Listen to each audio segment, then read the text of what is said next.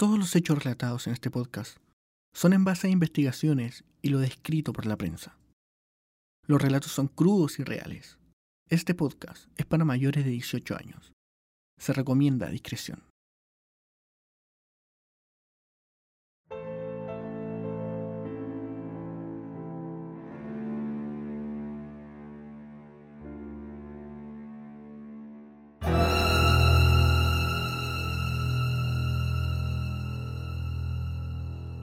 Has abierto la puerta. Acomódate y prepárate. Bienvenidos al caso cero.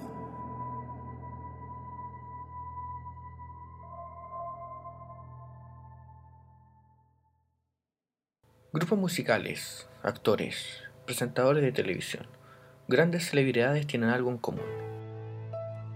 Un séquito de personas llamadas fans lo cual no tiene ningún problema cuando ellos te siguen por tus logros, por tu increíble talento, o incluso solo por tu belleza. Pero el fanatismo tiene muchos matices, y hoy veremos el lado más negro de seguir a alguien.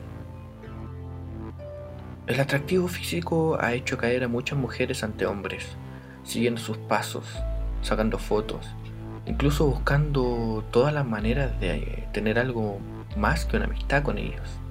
Ted Bundy fue uno de los asesinos más prolíficos de todos los tiempos.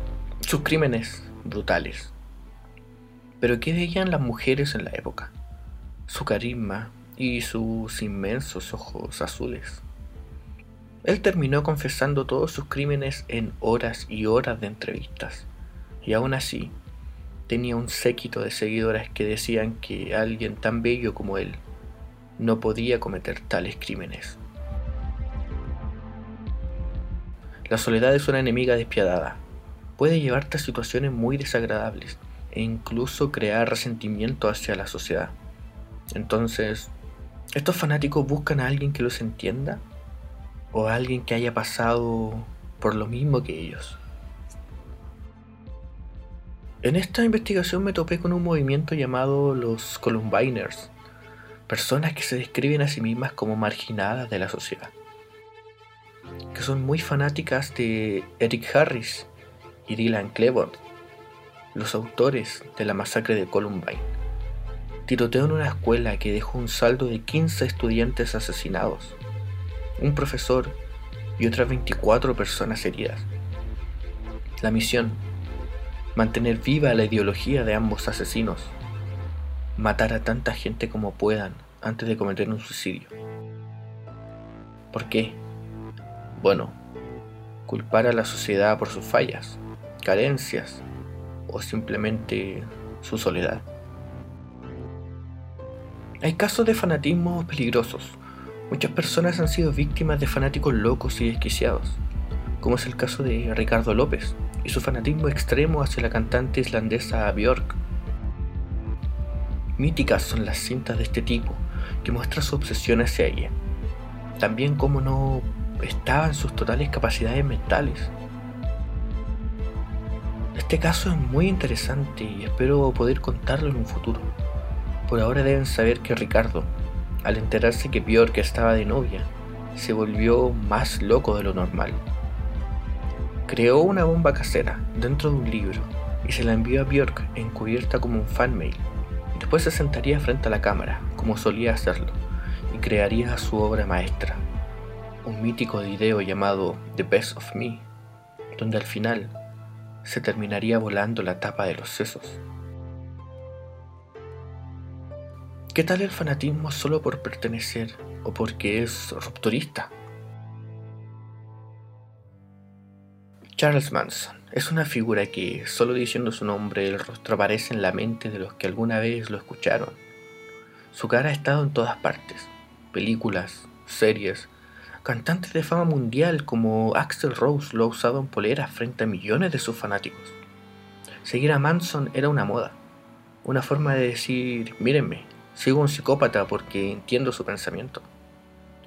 Sus fanáticos lo mantuvieron vivo en un sentido, lo mantienen relevante en la cultura, lo enaltecen, incluso lo han subido a categoría de Dios. Después de todo esto dicho, hay un fanatismo más peligroso. Más peligroso que los Columbiners o que Ricardo López. A mi opinión, existe solo uno, el más peligroso de todos, el fanatismo religioso. Las sectas tienen los seguidores más acérrimos, más fieles, grandes personalidades, carismáticos, bellos, locos.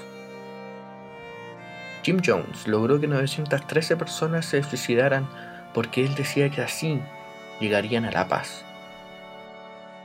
Heaven's Gate, un culto que prometía una transmutación a una nave oculta que traería un cometa, le quitó la vida a 39 personas. Los Diez Mandamientos de Dios, una secta de Uganda, donde 235 miembros se juntaron a cantar y bailar. Después de terminado el ritual, se prendieron fuego, muriendo en el lugar. Los Davidianos de Waco, una secta fuertemente armada, que hicieron una clara amenaza al presidente de los Estados Unidos. Si el FBI trata de penetrar en el rancho del apocalipsis, sus agentes serán consumidos por el fuego. Y así sucedió. Al entrar encontraron resistencia, personas dispuestas a morir por un fanatismo.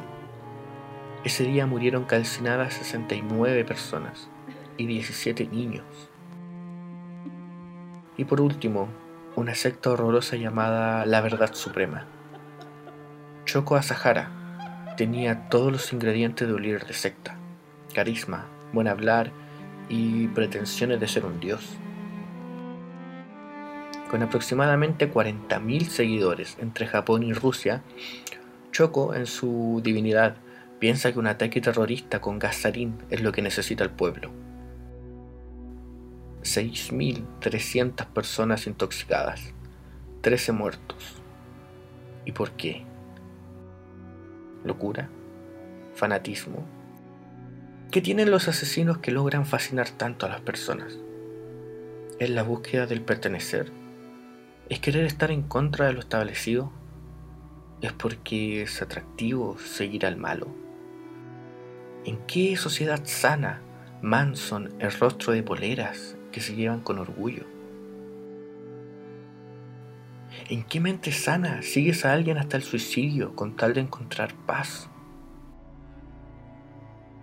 ¿Cómo una cara bonita, ojos claros y buen cuerpo hace que olvides el horror de los crímenes y vejaciones cometidas por alguien tan cruel como lo fue Bandy?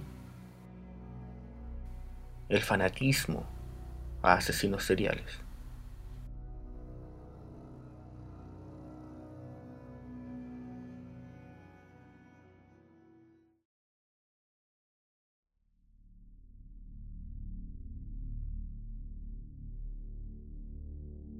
Gracias por escuchar el caso cero de hoy. Recuerden seguir la conversación en nuestro Instagram, Caso Cero Podcast. Si tienes YouTube Premium o prefieres esa plataforma, búscanos en nuestro canal Caso Cero Podcast. Por hoy se cierra la puerta, pero pronto nos encontraremos en un nuevo Caso Cero.